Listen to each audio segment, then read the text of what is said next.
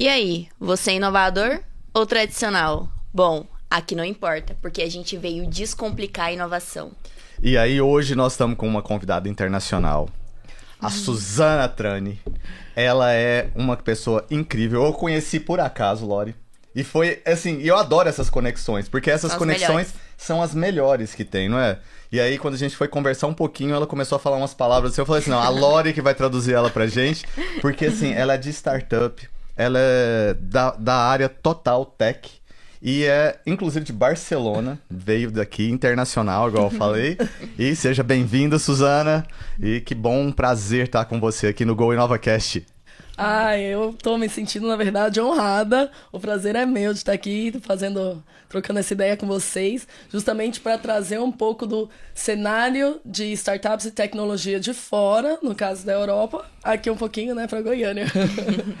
Cara, e, e Barcelona, você tinha até comentado com a gente que é o centro de startups da Europa. Como é que é? Assim, é centro tecnológico? É ce- é- as startups mais vão pra lá? Como é que é que Isso, funciona? hoje a Barcelona, Barcelona ela tem vários incentivos que partem desde as das questões privadas, tanto também da questão pública, né? É, é, a prefeitura em si, o governo em si, ele incentiva startups, ele tem programas de incentivo às startups. Então, é, ela é hoje o centro, Barcelona é o centro de criação de startup da Europa. Caraca, e aí você também falou de uma universidade que é uma startup que você está nela. Assim, é tudo startup, meu Deus do céu. O que, que é uma startup pra vocês lá na Europa? Assim, o que, que é uma definição de startup básica? É, basicamente é uma ideia, é um negócio que ele não segue, que ele, ele não segue os modelos tradicionais de desenvolvimento, né? E uma startup ela pode ser tanto na área de tecnologia como na, em outras áreas também, entendeu? É mais pela forma como é gerida a- o desenvolvimento dessa ideia até o lançamento, até a aplicação do negócio e tudo isso. Cara, que incrível. E aí lá nessa universidade, que é uma startup, como que funciona? O que que... Nossa, eu, eu tô antecipando. Mas é porque eu tenho muitas coisas pra saber. Eu adoro essas coisas assim de fora. Porque a gente tem uma tendência de achar sempre que o de dentro aqui é menos ou mais. Então a gente tem uma base comparativa, é sempre bom.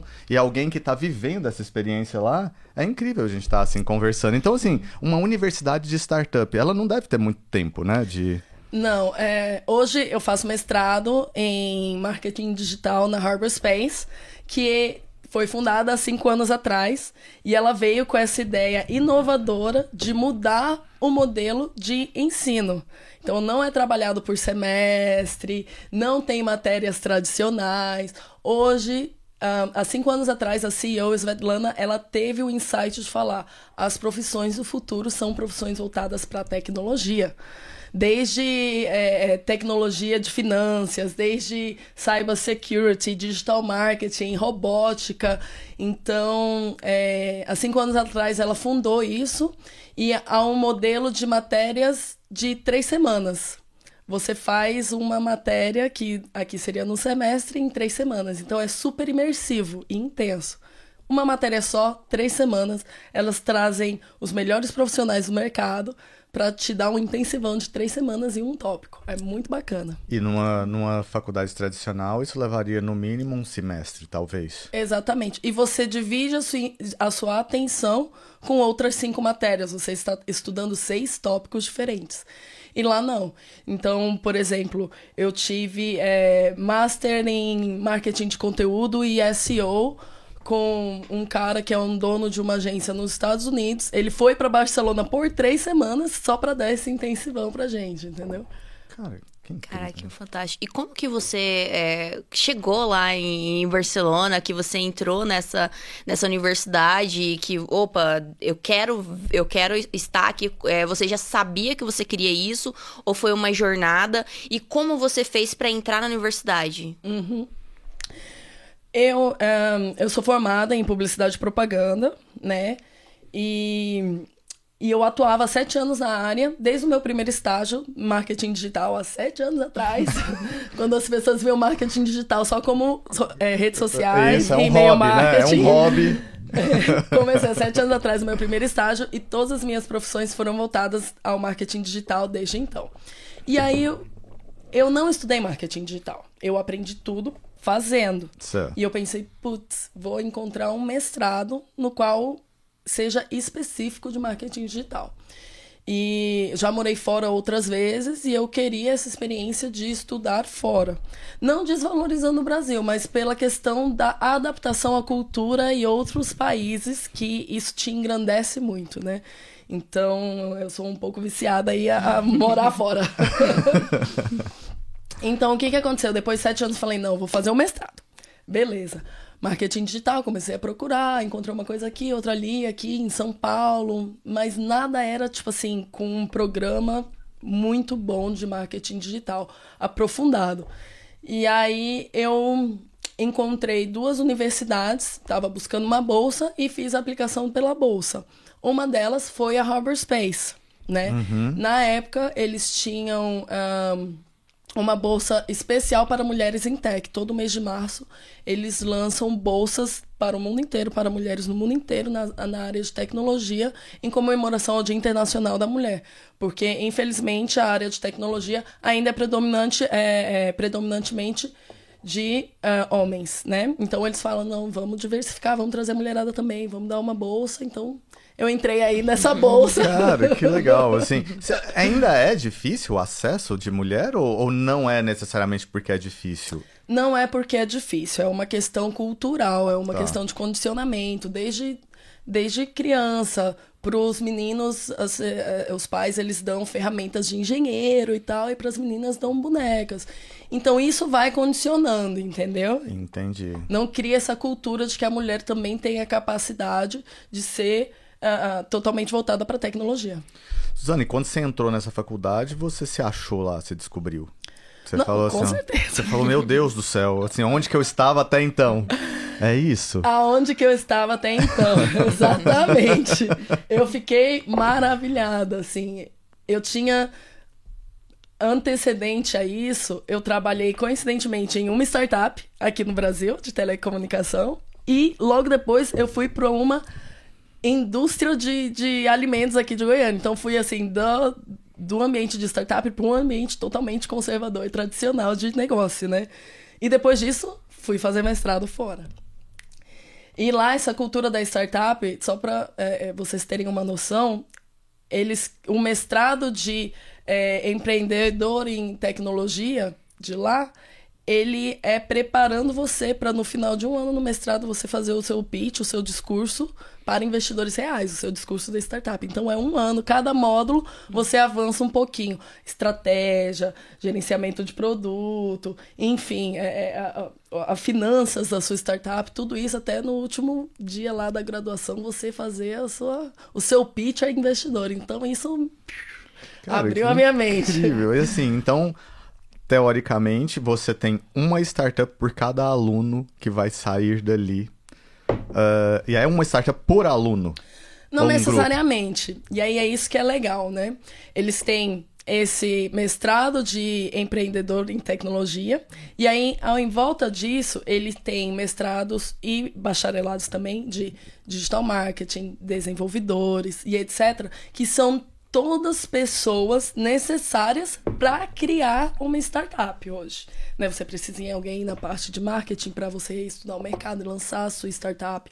Você precisa de gente em gerenciamento do produto para fazer, enfim, todo o processo né, do, do, da sua tecnologia até o dia do lançamento, os features que você vai implementar. Você precisa dos desenvolvedores para desenvolver o seu produto na tecnologia.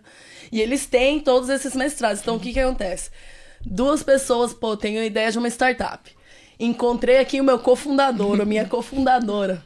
Putz, e agora? Vamos, vamos fazer? Vamos, vamos entrar nessa? Vamos. E aí eles deixam você ir fazer o pitch da sua ideia de startup para os alunos dos outros módulos.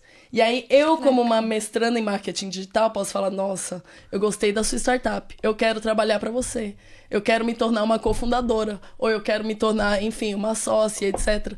E aí tem toda essa estrutura que. Lore, você de vez em quando fala disso, né? Assim, de hubs que tem, talvez seja o mais próximo que a gente Sim, tem Sim, acredito que seria como se fosse o, o Founder Instituto, que a gente tem uma versão. Aliás, tem uma é, acesso a ele, ele é dos Estados Unidos, mas seria isso, pegar e ajudar um empreendedor na fase inicial a desenvolver ideia, porque acredito que é, o mais difícil é você criar a ideia, se apegar a ela e depois você se decepcionar porque ela não é viável. Então, quando você já entra tendo essa base de conhecimento e você cria ali no processo, ou você também se une a uma ideia já existente, né, que é super viável, então é como se fosse realmente, eu acredito que uma incubadora, seria uma incubadora é incubadora mesmo. É, e depois da, desse processo lá, que passou por um ano, é, vocês, a universidade oferece acesso a aceleradoras? Sim. A gente, inclusive, tem uma One Ragtime, que é uma venture capitalist, que é dentro da Harbor Space e é voltada só para investimentos. Agora, peraí, vamos traduzir, vamos complicar. o que, que, é venture? O que, que é venture capital? É um, é um investimento de risco, né? Então, uhum. existem hoje empresas, é, uh, startups que são uhum. criadas justamente para investir em outras startups, para fazerem esse investimento de risco, né? Suzana, e qual que é, na verdade, assim, a, o mindset das pessoas que entram dentro dessa, dessa universidade, por exemplo? Assim, você pega jovens que são inconformados, ou você pega pessoas, assim, que são realmente inovadoras e que não se acharam ainda no mercado. É, como que é, assim, as pessoas de base lá?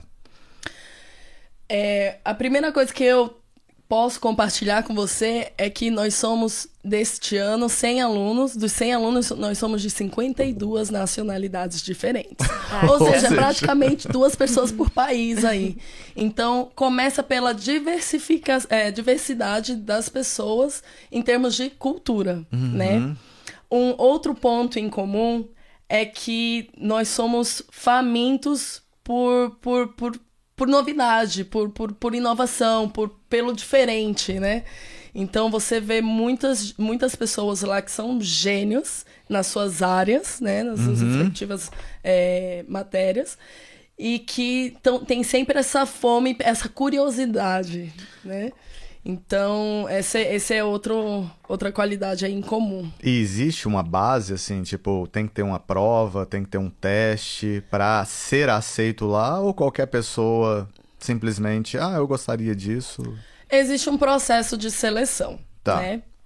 Dentro do processo de seleção, se você passa, por exemplo, para a última entrevista, você tem que fazer uma apresentação de uma ideia de startup. Poxa, entendeu? que legal.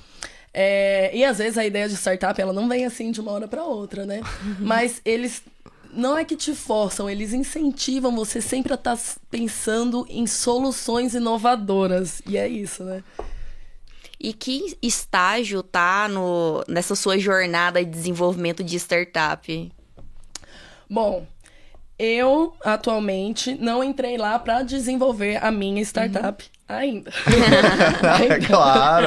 Tenho algumas ideias.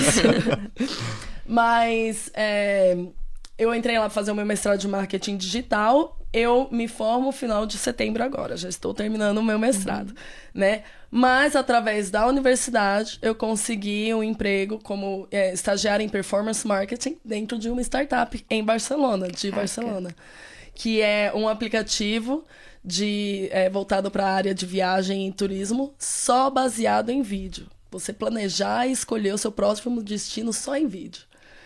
Que é, é, é como as pessoas estão consumindo conteúdo hoje. Né? É, então, assim, esse é o, o, próximo consumo. Por exemplo, podcast, você acha que é um consumo que seria já ligado a esse vídeo e tudo mais? Ou quais são as formas de mídia que você vê, assim, que são tendências de futuro?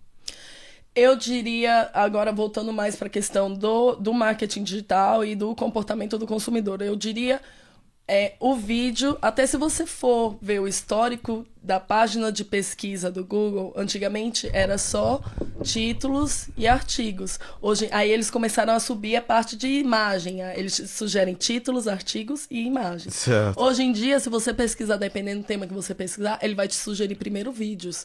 Então, eles já estão compreendendo que a forma de consumo das pessoas está mudando.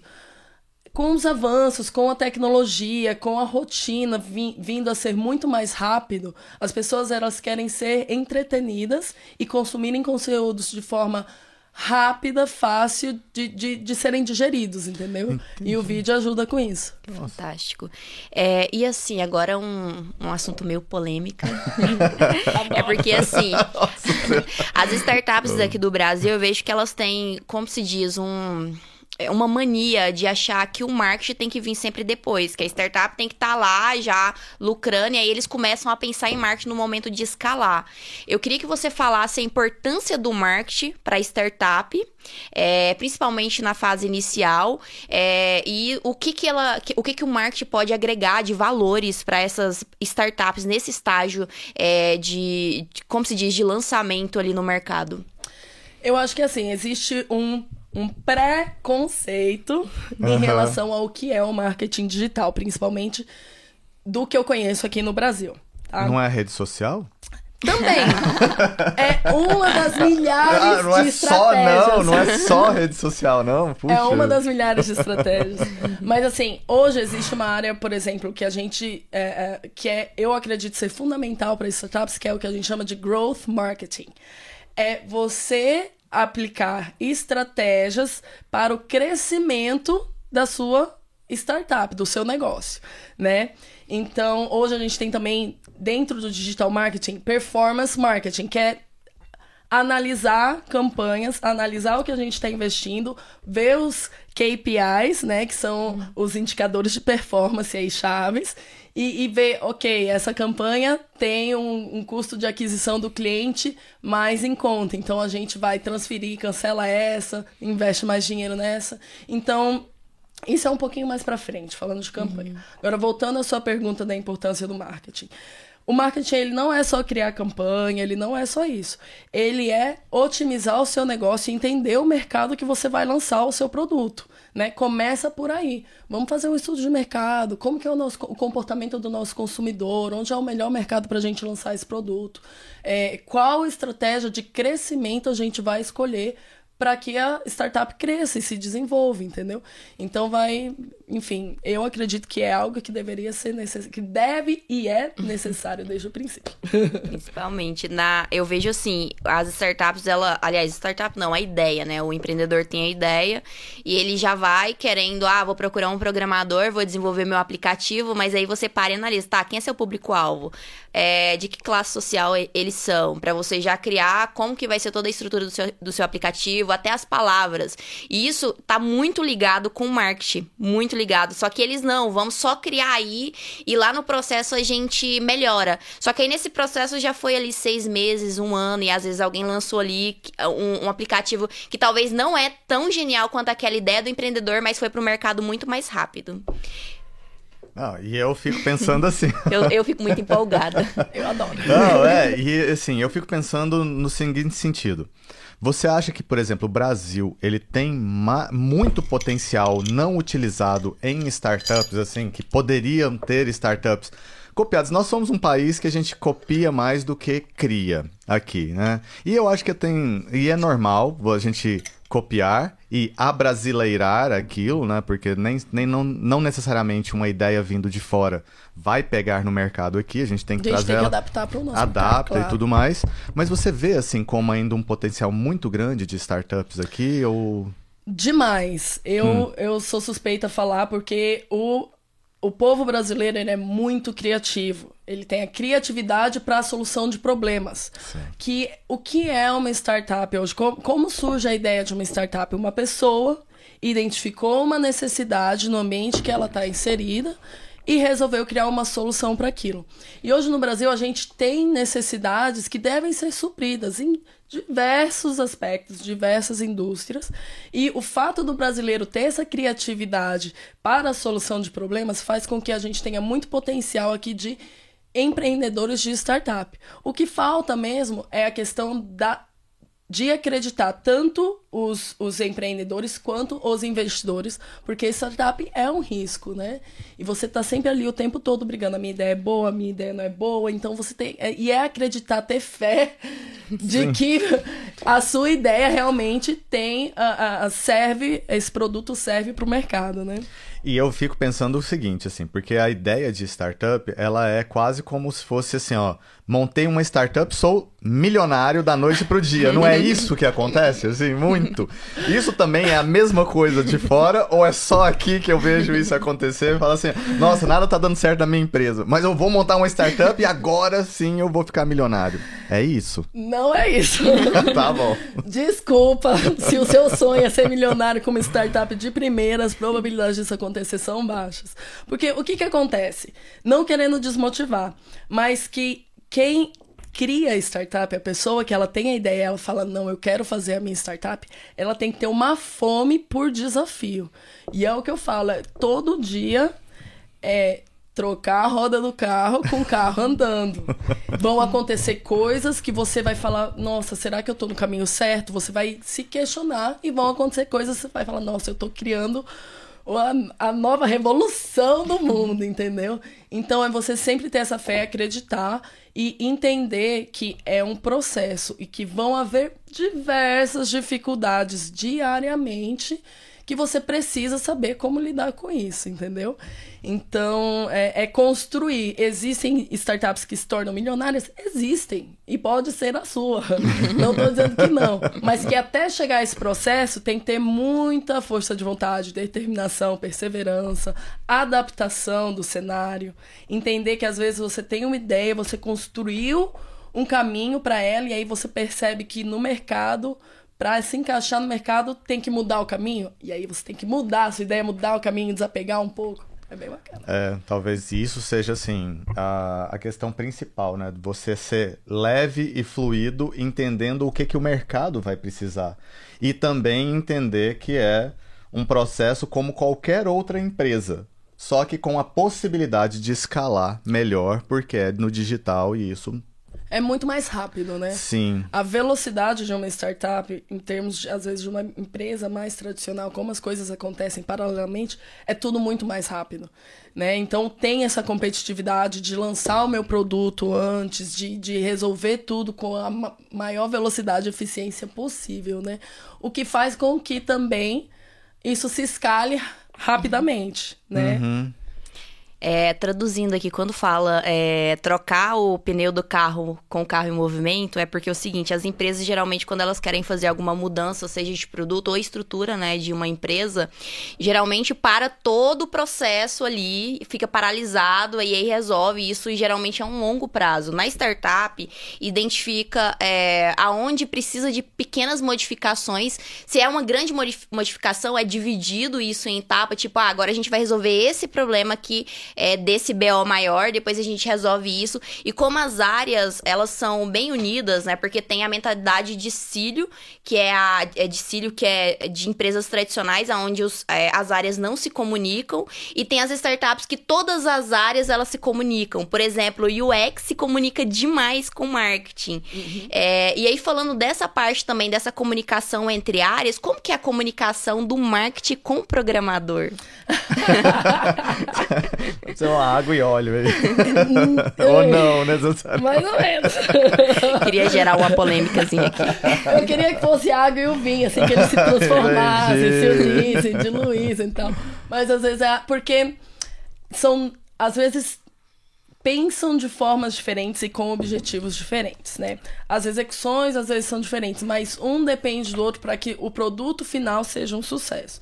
Então, às vezes, eu tenho uma da, do lado do marketing. Eu tenho uma adaptação a ser feita no produto que esteja relacionada a a linguagem, a, a, a, um feature, a um elemento dentro do aplicativo que a gente tem que mudar porque a gente fez o estudo lá do consumidor e a gente percebe que esse feature ele vai ser melhor se ele for dessa forma para o nosso mercado.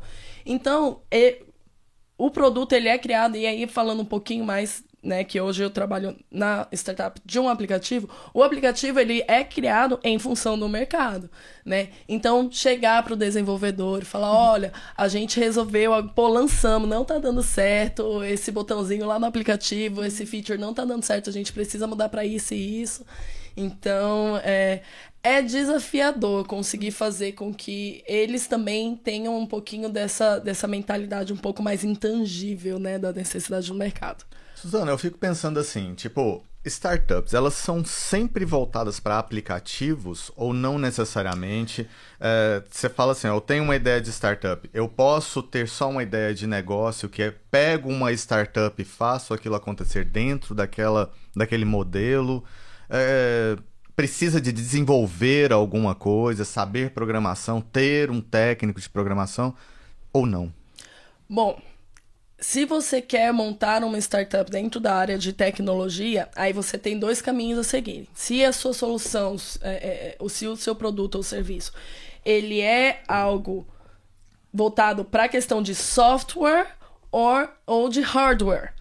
Software é tudo que é, é, é, é, é você não toca, não é tecnologia palpável, digamos uhum. assim, né? É um sistema, é alguma coisa assim, é uma plataforma o hardware não, ele é um sistema com algo palpável. Dentro do seu celular, do seu smartphone, tem um hardware. Então, uhum. dentro da tecnologia, você tem essas duas áreas que você pode seguir dependendo aí do seu produto. Ou juntar as duas. Tem um software e um hardware, entendeu? Mas então, assim, não existe um modelo de negócio onde eu pego a sua startup e faço dela a minha base de plataforma para minha startup. O que, que você quer dizer com isso? Eu quero dizer assim, ó, vamos supor que você tem uma plataforma onde você oferece talvez um back, um back office de cursos. E aí eu pego esses cursos aqui e transformo ela. Você tem uma. Como é que chama? White label, né? De.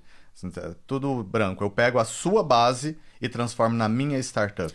Não, o que, o que existe hoje dentro da tecnologia é que, por exemplo, se você está criando uma startup de um, software, você pode pegar APIs de outras okay. startups. Por exemplo, eu vou implementar um mapa dentro do meu aplicativo.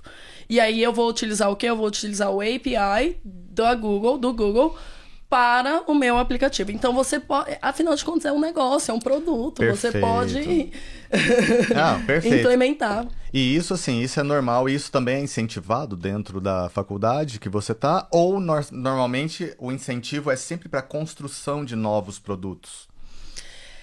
O incentivo é sempre para construção de novos produtos. No intuito que também você tem que entender qual é a necessidade do seu público e como eu posso trazer o MVP, o Minimal Valuable Product, para esse público de uma forma rápida.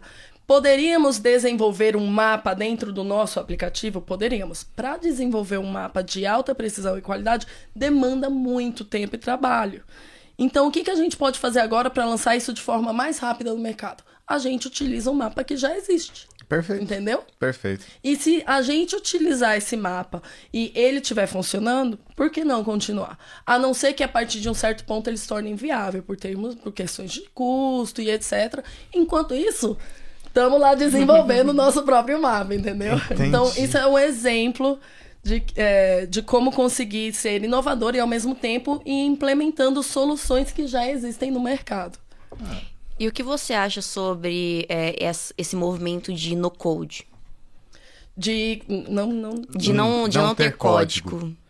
É, basicamente tem algumas plataformas agora que você consegue criar o aplicativo sem código, sem programação. Não sei se, se lá isso se popularizou. Ó, oh, o que acontece é que é a mesma coisa hoje que acredito que é isso que estamos conversando aqui, uhum. estamos no mesmo assunto. Por exemplo, você quer criar um site. Antigamente, se você quisesse desenvolver um site, você ia lá e ia HTML, uhum. codificar, tudinho, beleza. Cabeça, o corpo, fast, tudo.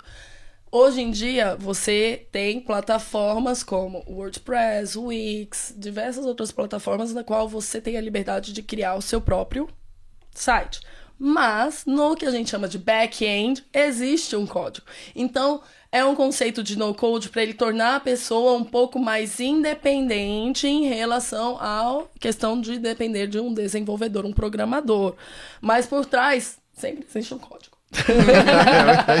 Alguém que programou aquele código para não Alguém... ter um código. Alguém programou este aplicativo, esta solução com um código para que você não necessite de código ou codificação para desenvolver a sua tecnologia.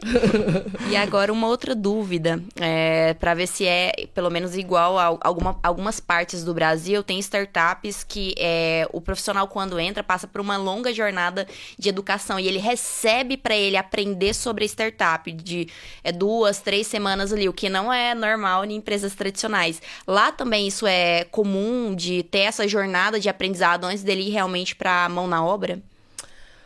É, eu não experienciei isso, mas porque eu já fui inserida dentro do ambiente de startup, né?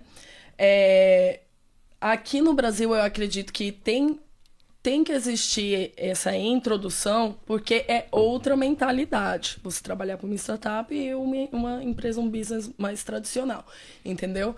É, então, como um, esse conceito de startup ele é mais acessível lá em Barcelona, as pessoas elas já estão mais familiarizadas com o processo e o ambiente de trabalhar dentro de uma startup. Então não existe um, um, um esse processo né, de onboarding focado só para startup existe assim, explicar o que, que é o negócio, explicar como funciona a dinâmica uhum. ali do nosso, da nossa empresa, do nosso trabalho, mas não tem uma educação para o que era startup.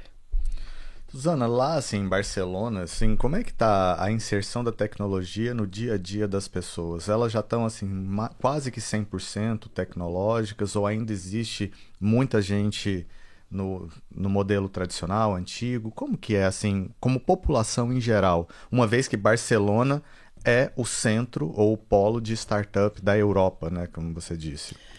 É, eu não posso falar de forma geral da população, Sim. não fiz um estudo em relação a isso. O que eu percebo no meu dia a dia observando as pessoas. É claro que a tecnologia ela é é mais fácil de ser introduzida às pessoas mais jovens que já nasceram e cresceram com isso, têm mais facilidade de adaptação. Mas eu vou te citar alguns exemplos aqui é, em relação ao incentivo do governo. Obrigada. É o incentivo do governo em relação a aplicar a tecnologia dentro do setor público, né? De Legal. não ser algo só voltado para o setor privado. Então, tudo em questão de estruturação da cidade alguma forma de tecnologia, seja de hardware ou software, está sendo implementada é, é, no setor público de Barcelona. Seja um evento que eles vão fazer para comemorar alguma data festiva, até o sistema de saúde, sistema de transporte, enfim. Tudo isso é já incentivado e não só incentivado, como fomentado pelo governo Sim. de tra trazer lá. E essa, essa geração que está, principalmente na faculdade que você tem, né, que você está, elas já são a mão de obra já selecionada por, pela maioria das pessoas ou não necessariamente? Assim, as empresas querem esses alunos já participando da empresa deles ou eu acho que é muito do perfil da empresa também. Assim como existem pessoas que estão começando a estudar e não têm esse conhecimento desse lado de startup e tecnologia, tem empresas também que não têm a aderência a essa forma de pensar de startup, de tecnologia, de inovação, né? É... Então, o que, o que eu vejo dentro do, da, da Harbor Space, o ambiente que eu estou inserida, é que as pessoas, desde os 17 anos, a gente tem lá... É, é bacharelados que entram com 17 anos já com ideias de startup assim Caraca. sensacionais de robótica e medicina e que você não tem. Abre a mente que loucura, é, assim, sério. Eu com 17 anos acho que eu ainda brincava de boneca. O pessoal tá vindo com tudo tá nisso tá vindo assim. com tudo. E o mais incrível é que não tem só, claro, a gente vive no mundo capitalista, existe a questão do lucro, do fazer dinheiro, mas não eles estão vindo com a questão de solução de problemas sociais, entendeu? Como a gente pode solucionar a fome em certo lugar, como a gente pode solucionar a pessoa que ela não tem o acesso a uma prótese com valor acessível. Então, isso é muito legal, né? Essa mentalidade de trazer startup, tecnologia, inovação uhum. e ajudar a sociedade. É, porque eu acho que assim, as empresas de tecnologia, elas têm muito essa pegada da democratização das coisas, né? No início fica difícil, depois vai ficando fácil, e como vai sendo em escala, vai conseguindo liberar para todo mundo a um preço, um custo muito baixo as coisas que antes eram quase inacessíveis para a maioria da população. Não é, assim, eu fico pensando que Com startup certeza. é um pouco isso é, Pensando agora é, em outro assunto polêmico, é, hoje eu acordei. Você quer me colocar numa saia justa? Não, não, não. É, assim, a gente está vendo um movimento de muitas startups de fora contratando mão de obra brasileira, porque é quase que impossível é, comparar né, o valor oferecido. É, o que, que você vê desse movimento lá? Tá acontecendo? Tem muitos brasileiros trabalhando em startups lá? Este movimento está acontecendo. é, como eu disse anteriormente, o brasileiro ele tem essa criatividade e isso ajuda demais na questão de, enfim, das profissões voltadas para a tecnologia dentro da, da, das indústrias, da, do ambiente da startup. E, inclusive, nós temos em Harbor Space um professor de uh, cybersecurity brasileiro. Entendeu? Então, é existem muitos brasileiros que trabalham em, em startups no mundo inteiro. Sim. E o que que precisa então para alguém assim se destacar no Brasil para ser convidado para ser assim tipo é, dessas startups mais dinâmicas? Eu acho que a, a primeira coisa é o que a gente chama de mindset, né? Você ter a mentalidade de trabalhar dentro de um ambiente de startup, que é diferente, não adianta.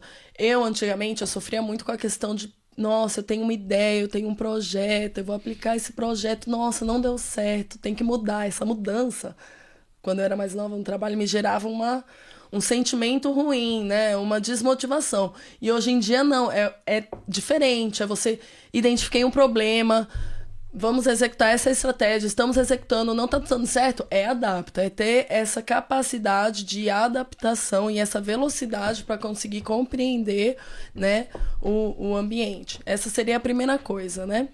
A segunda coisa é estar tá sempre atualizado e criar conectividades. Né? Hoje é, é, existem eventos de incentivo a startups, seja presencial ou seja webinars, o que for, que você consegue se conectar com a comunidade do, de, de startup, com os empreendedores de startup.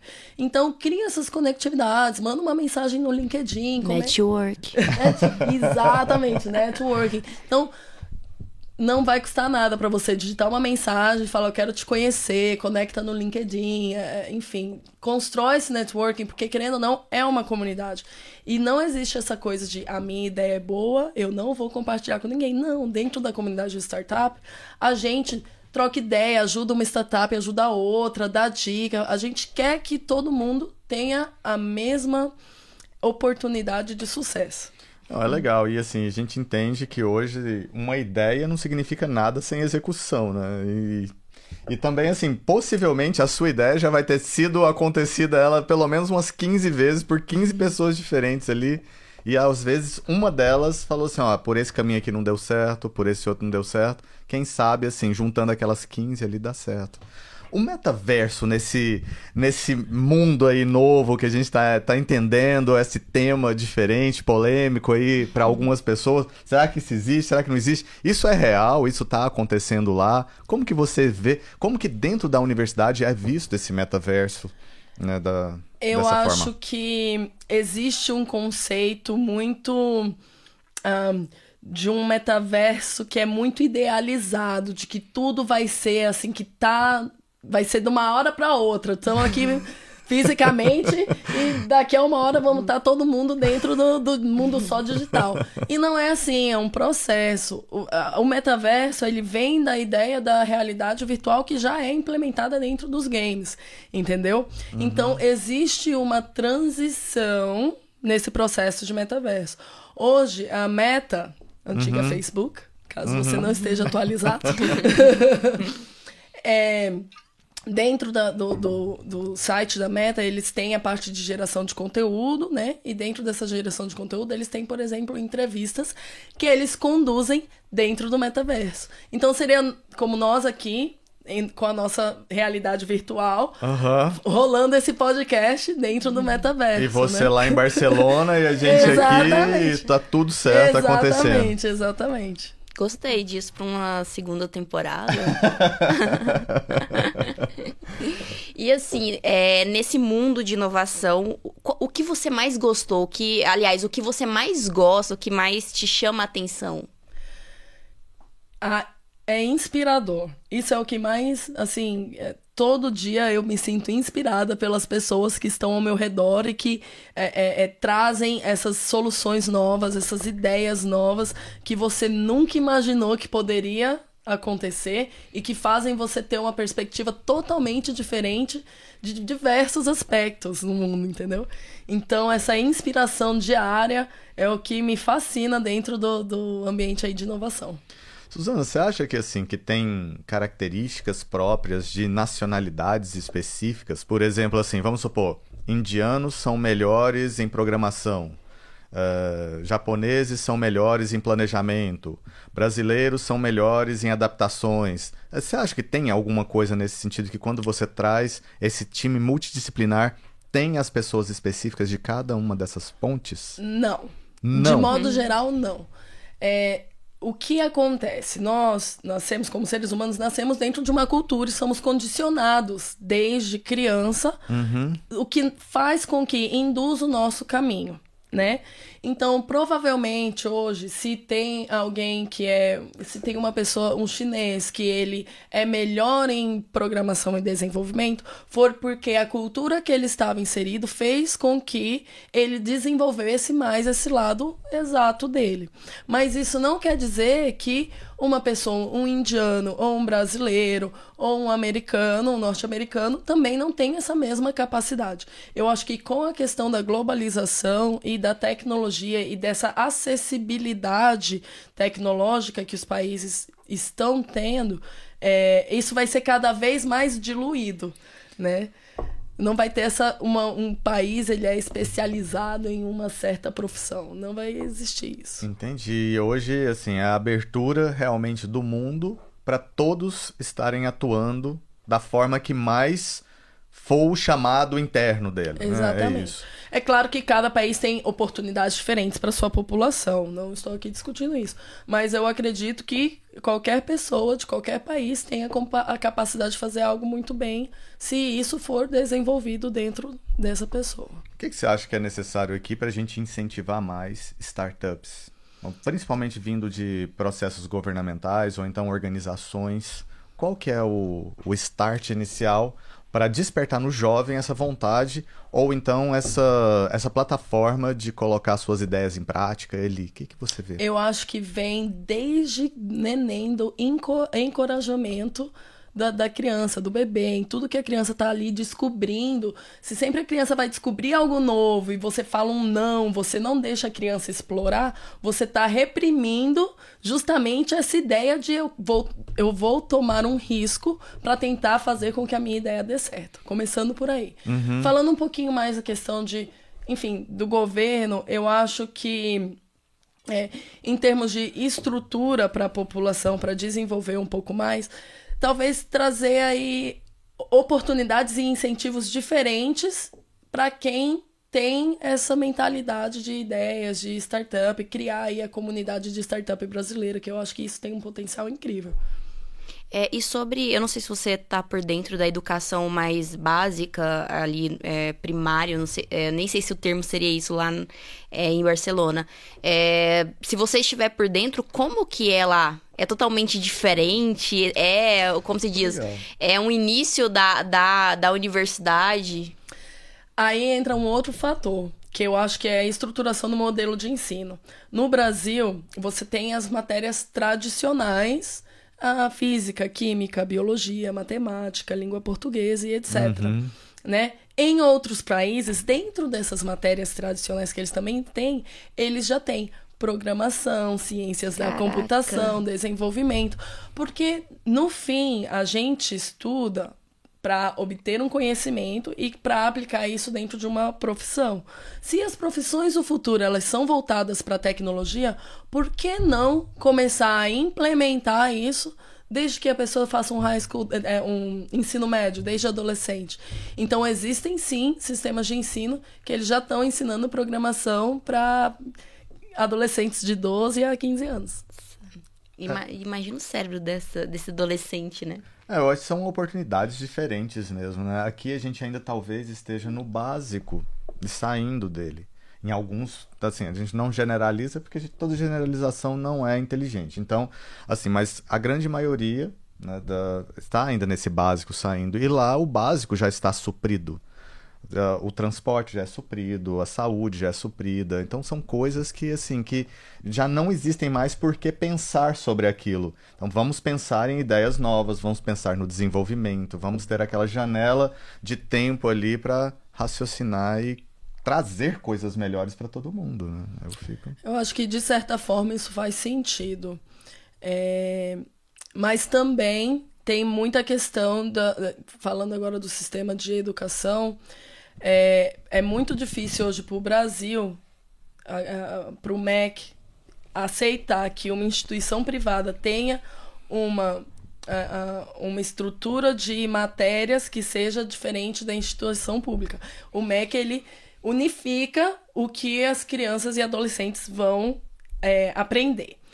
Se uma instituição privada fala, ó, oh, a gente tem hoje a necessidade de começar a ensinar matérias de tecnologia é, para as nossas crianças e adolescentes, como que a instituição pública vai conseguir dar a estrutura para que essas crianças também tenham a mesma oportunidade? Porque aí a gente está falando de estrutura, a gente está falando de uma Sim. boa internet em escolas públicas, a gente está falando de boas máquinas e computadores em escolas públicas. Então tem esse outro fator aí que um pouco que impede, né? Trava um pouco, né? Porque isso. aí não fica equalitário, não é Exatamente. isso? Exatamente. E aí, assim, e eu entendo que trazer a equalidade, é, equidade, né? É o, é o ideal, seria nesse sentido.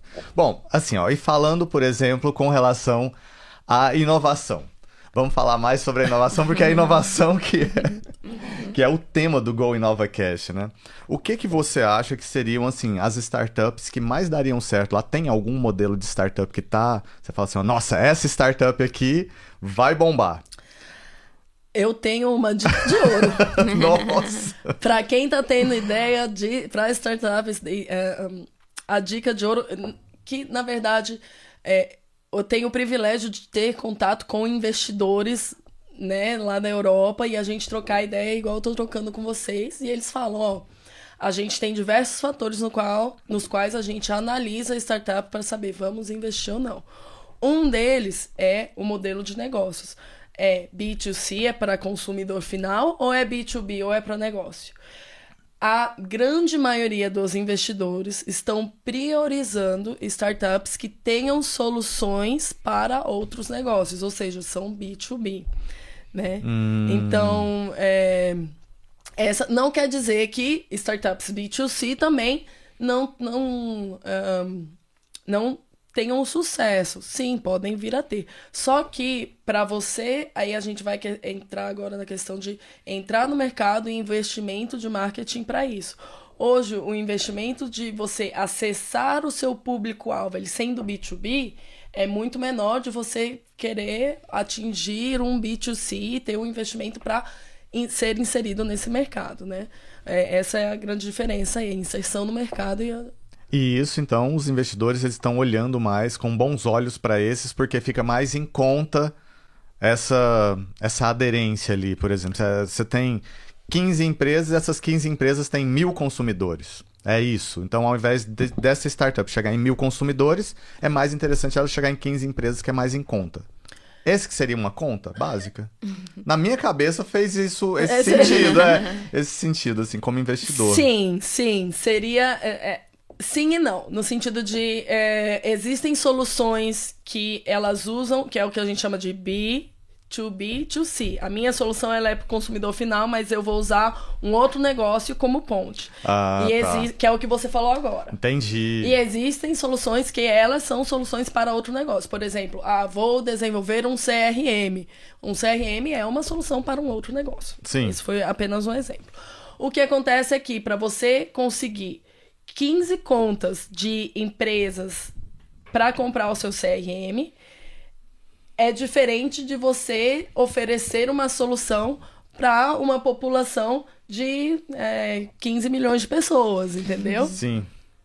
E um pitch de assim, ó, de sucesso? O que, que teria um pitch de sucesso? Pra falar assim, ó, nossa senhora, peguei o Elon Musk, o Elon Musk apaixonou na minha ideia aqui. Nossa. O que que seria, assim, tipo, o, o start?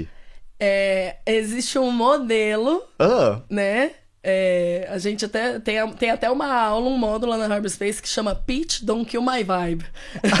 olha só. Total. Que é justamente uma aula só para como você fazer o seu pitch. Um pitch ele não pode ter mais de sete minutos. Começa por aí. Tá. Ele tem que ser algo curto, conciso, no qual você consiga explorar de forma objetiva é, todas a- a- as, as- os pontos né, da sua startup.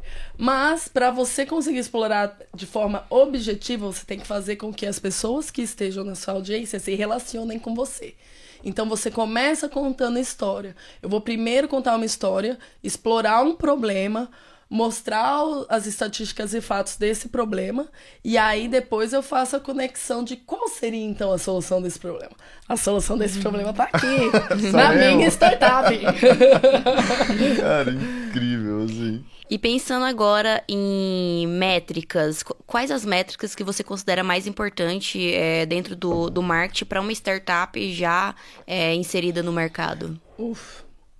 Depende do tipo de campanha que você está fazendo, depende de qual é o seu objetivo dentro da startup. O meu objetivo hoje, vou colocar dois cenários diferentes. Tudo é um aplicativo.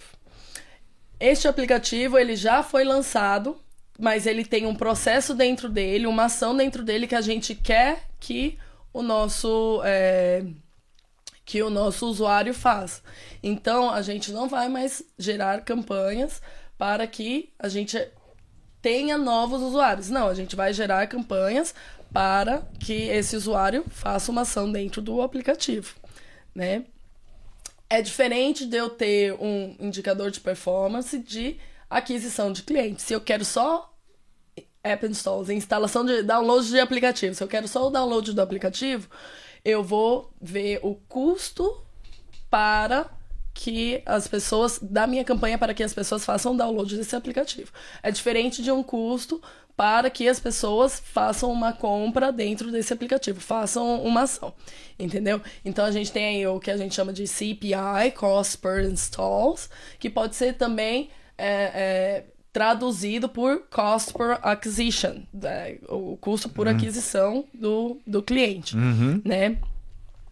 Então, é, eu diria que depende muito do tipo de campanha e do seu objetivo dentro da startup. Mas um que hoje eu uso muito é, como a gente acabou de lançar o aplicativo, é o CPI. Quanto está custando para um usuário instalar o nosso aplicativo. Né? Então, por exemplo, hoje custa para gente 0,91 euros por, por, por usuário. Entendeu? Hum, esse é a métrica básica que vocês utilizam lá para saber se está tendo sucesso ou não. Neste momento da nossa etapa da startup, essa é a nossa métrica. Né? No futuro, quando a gente começar a vender voos, hotéis, experiências dentro do, do aplicativo, serão, é, enfim, outras métricas, né? E, e isso é o que o investidor analisa, o venture capitalist, agora, que analisa para também colocar dinheiro lá. É essa métrica que é a inicial. É, neste caso, para aplicativo, sim. Se é um aplicativo é, gratuito, né? Ah, no tá nosso bom. caso, é um aplicativo gratuito, então a gente quer mostrar que a gente está tendo bastante adesão dentro do mercado e que as pessoas estão aceitando a nossa ideia e instalando o nosso produto. Ah, legal. Entendeu? E agora pensando assim na, no empreendedor goiano que tá ali com a sua ideia na cabeça, ainda nem tirou do papel, que conselho você poderia dar para esse empreendedor? Comece. Ação. Eu acho que assim, é, a gente às vezes pensa demais antes de tomar uma atitude. E a gente quer tomar uma atitude da forma mais perfeita possível. E dentro do ambiente de startup não é assim que funciona, entendeu? Então, se você hoje tem uma ideia no papel, se você acredita na sua ideia, se você acha que a sua ideia realmente ela vai solucionar um problema, ela é inovadora, você já tem o começo. Agora você precisa virar e falar, ok, quais são os próximos passos para eu executar essa ideia? Porque uma ideia ela não é nada se você não executar. E pode ser que venha a falhar? Pode. Mas aí é um risco e você tem que estar consciente desse risco, mas não pode é, deixar que o medo te impeça de seguir adiante. É, até porque quando você não faz nada, você já tá falhando, né? Exatamente, assim, já falhou, já exatamente. falhou de, de cara. Suzana, assim, foi um hiper, mega, super prazer, assim, ter você aqui, sabe? Assim, é, realmente a inovação, ela nos brilha o olho, os olhos, né, assim, e de fato trazer ainda essa visão externa, visão de como que tá funcionando o mundo, uma vez que a tecnologia ela expande essas fron- fronteiras, é importante a gente saber como que o mundo está experienciando e vivenciando a inovação também. Então, para mim, foi um mega hiper prazer e gratidão por tudo. Nossa, eu tô muito feliz. Eu poderia ficar horas aqui falando disso com vocês. É, é um bate-papo que eu adoro. Tô muito feliz de estar participando aqui com vocês e de poder ter trazido, enfim, os meus pontos de vista, a questão das, da realidade de tecnologia e startup fora do Brasil, aqui pro, pro meu país, né? Que eu moro fora, mas eu sou brasileira. E para encerrar aqui, eu queria que você deixasse é, talvez um conselho, uma dica pro, é, pro profissional que tem esse sonho de, de trabalhar fora, é, mas que assim, tipo, falta coragem, talvez falta oportunidade, talvez falta conhecimento. Eu diria, a primeira coisa que eu diria é que não é fácil. Você vai sair do- da, da sua vida, você está acomodado hoje, e você vai para um outro ambiente, você vai sair da sua zona de conforto. Então, é difícil. Essa é a primeira coisa, ter isso em mente. Se você realmente quer isso, a dificuldade não vai te impedir. Vai ser ali todo dia uma batalha e vai, você vai estar feliz. É, a segunda coisa é hoje existem as- a gente acha que não tem oportunidade, mas hoje existem muitos programas de incentivo a quem vai morar fora, é, muitos programas informativos para te ajudar a se informar em como eu posso ir morar fora. E, e com o trabalho remoto, é, e tendo muito essa questão da internacionalidade dentro do mercado de trabalho, existem muitas oportunidades que estão espalhadas pelo mundo inteiro para a gente do mundo inteiro. Então, nada que uma simples pesquisa no LinkedIn, no Google, vai lá, pesquisa, se informa, não possa iniciar a abrir uma porta para você. Acho que esse aí é o meu, meu conselho. Tem algum país que você acha. Ó, fazendo a última pergunta. Fica à vontade. Tem algum país que você acha que é mais assim aderente a isso, assim, para essa receptividade? Algum país específico? Existem países que têm incentivo a receber estrangeiros por questão da população, por exemplo, Canadá, Nova Zelândia, Austrália. É, Mas no fim, por exemplo, no meu caso bem pessoal, é, é, todos os países eles têm a questão da- do visto, por exemplo, um visto de estudante, um visto de trabalho. Se você consegue um trabalho que seja aonde for no Reino, Reino Unido e você comprova com a documentação do seu contrato, você consegue um visto, você vai morar lá, entendeu? Hoje em dia já existem países com vistos de traba para trabalhadores remotos. Né? Olha e aí é um só. outro tema para um outro bate-papo, que é a questão do digital nomad, mas, por exemplo, em Barcelona, se você é um digital nomad, se você faz trabalho remoto e você viaja e quer passar um tempo lá, existe visto para isso. Que Olha que incrível. Olha que incrível. Já vamos isso. olhar na sua agenda a próxima vez que você vai vir no Brasil para já colocar esse tema. Ou então a gente faz um lá, hein, Lori? De... Metaverso. Nossa. Verdade. Faz uma conexão aí, Goiânia e Barcelona. Não é isso. Incrível. Então é isso. A gente se despede aqui. Foi um prazer. Espero que vocês tenham gostado. Isso aí, um abraço para vocês e vamos que vamos, avante.